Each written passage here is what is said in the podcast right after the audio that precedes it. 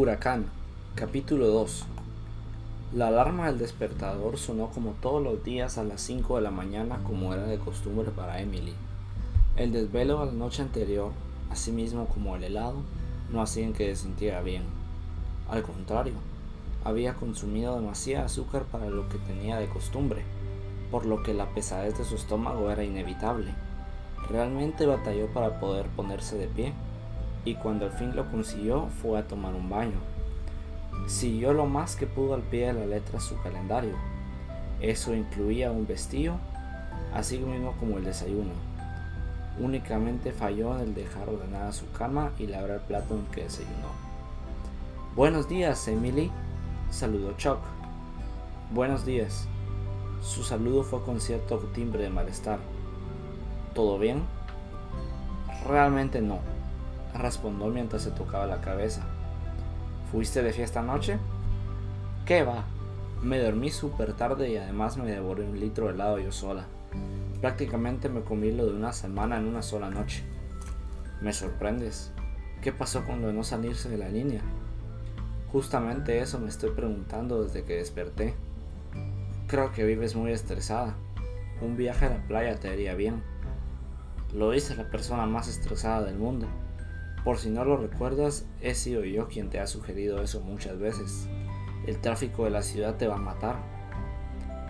Eso pensé hasta que el médico me dijo que tengo diabetes. Eso no es cierto. Por si lo olvidas, eso es lo que te lo dijeron hace mucho tiempo. Tú mismo me lo contaste y estoy segura de que llevas más tiempo con diabetes que conduciendo en estas calles de locos todos los días. Buen punto, sonrió Chuck. ¿Y en casa cómo va todo? Tocas mi tema débil. Ok, ¿y en el trabajo? Ese punto es mucho más débil. Ahora entiendo lo del helado. ¿Recuerdas el empleo sobre el que te hablé? ¿Por el que tuviste, estuviste trabajando los fines de semana?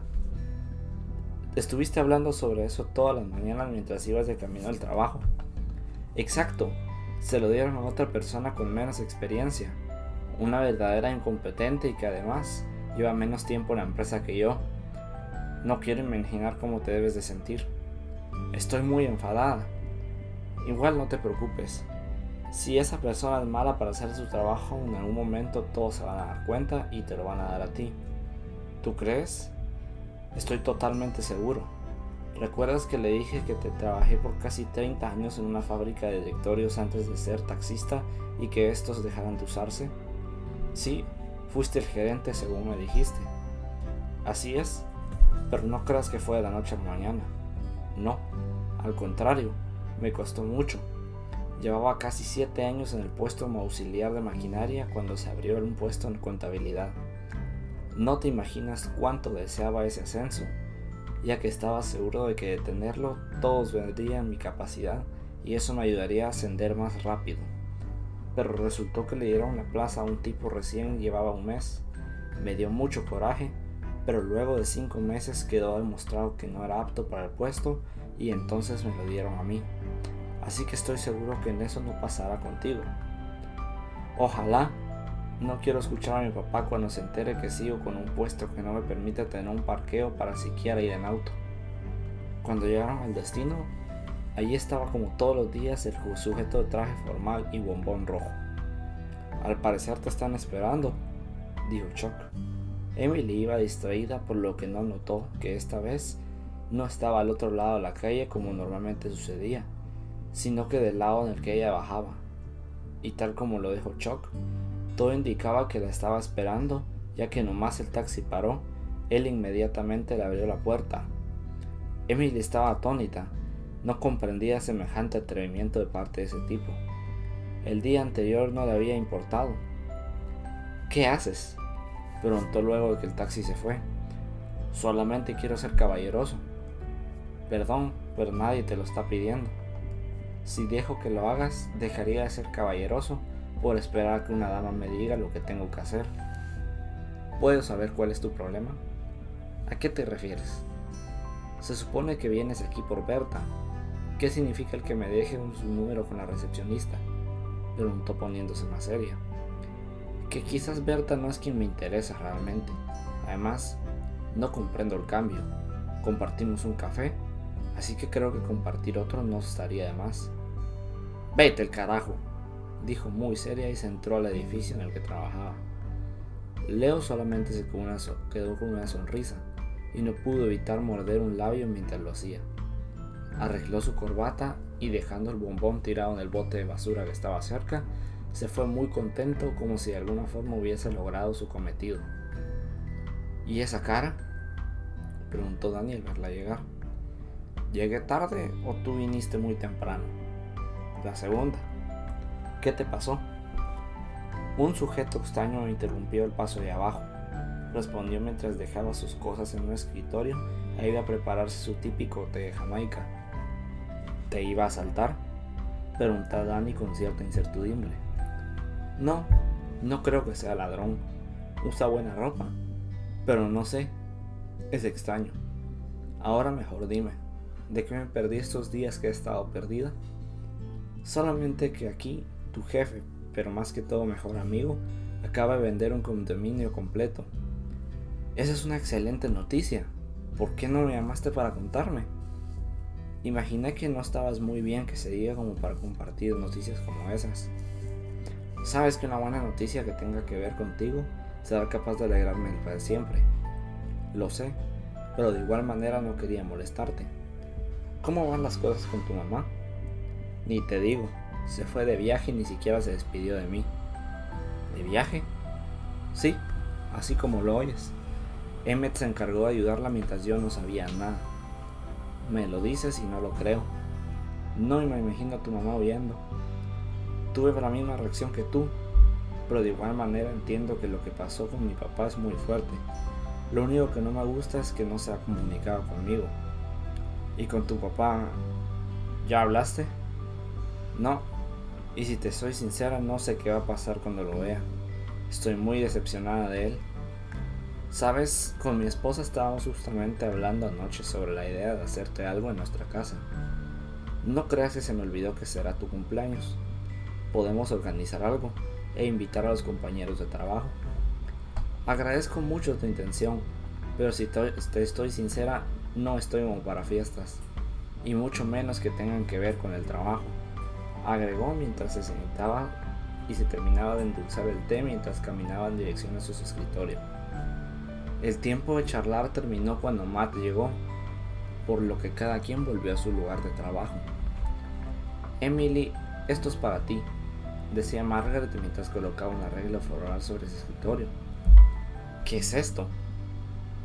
¿Qué más va a ser? Un hermoso detalle de tu novio, sonrió.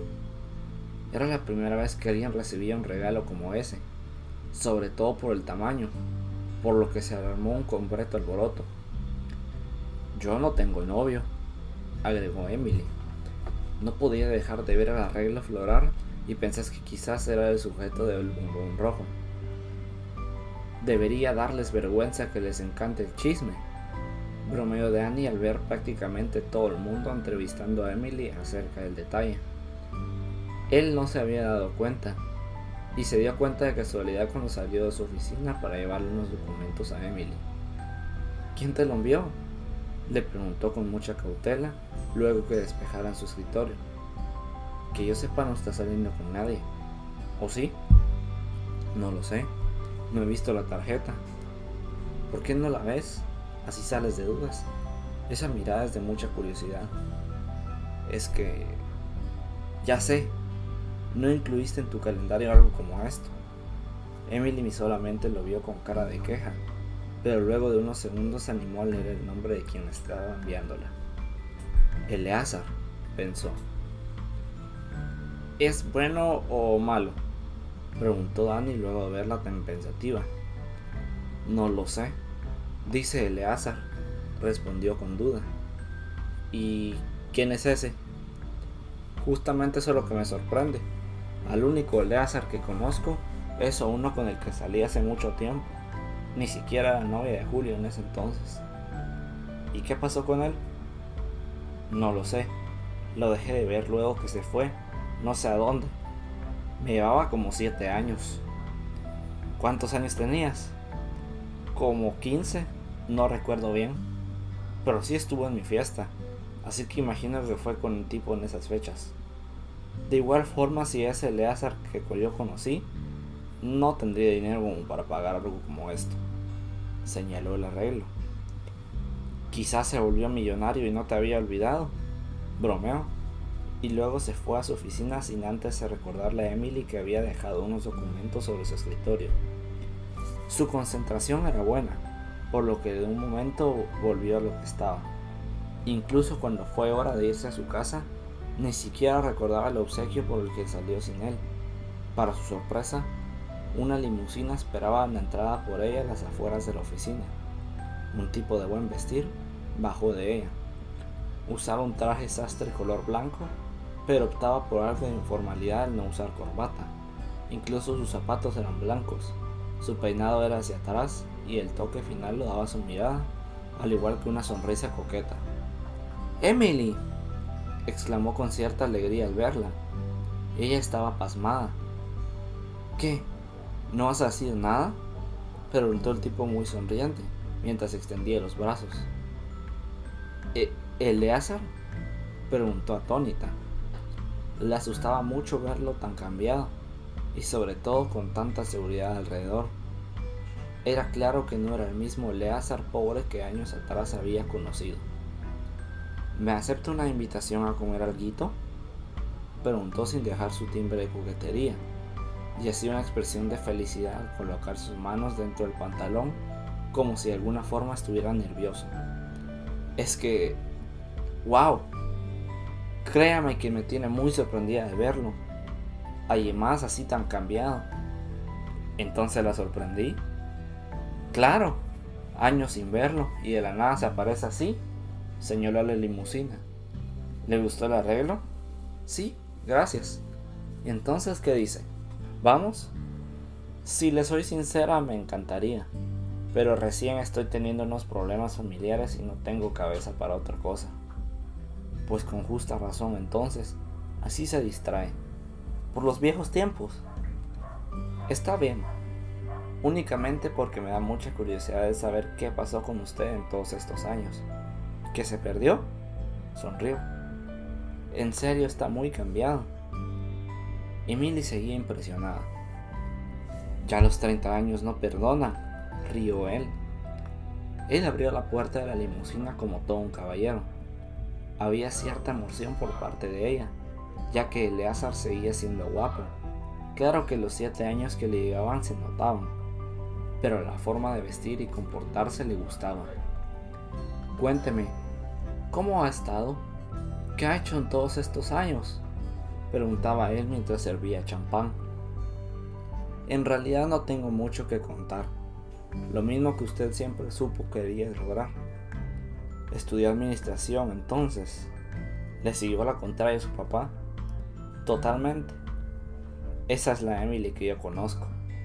¿Y usted qué ha hecho con su vida? Por lo que veo le está yendo muy bien muchas cosas, pero la aburriría si comienzo a contar. Digamos solamente que entré en un buen negocio. ¿De qué? Pregunté ahí un poco seria. Bienes raíces, respondió él con cierta duda. Sabía que Emily trabajaba en una oficina de bienes raíces, por lo que dijo eso. Sabía que, si decía la verdad, sería el primero, pero que se encantaría ella difícilmente estaría de acuerdo con los negocios que manejaba, y lo más seguro es que hubiera salido huyendo de inmediato de la limusina si él le contaba la verdad.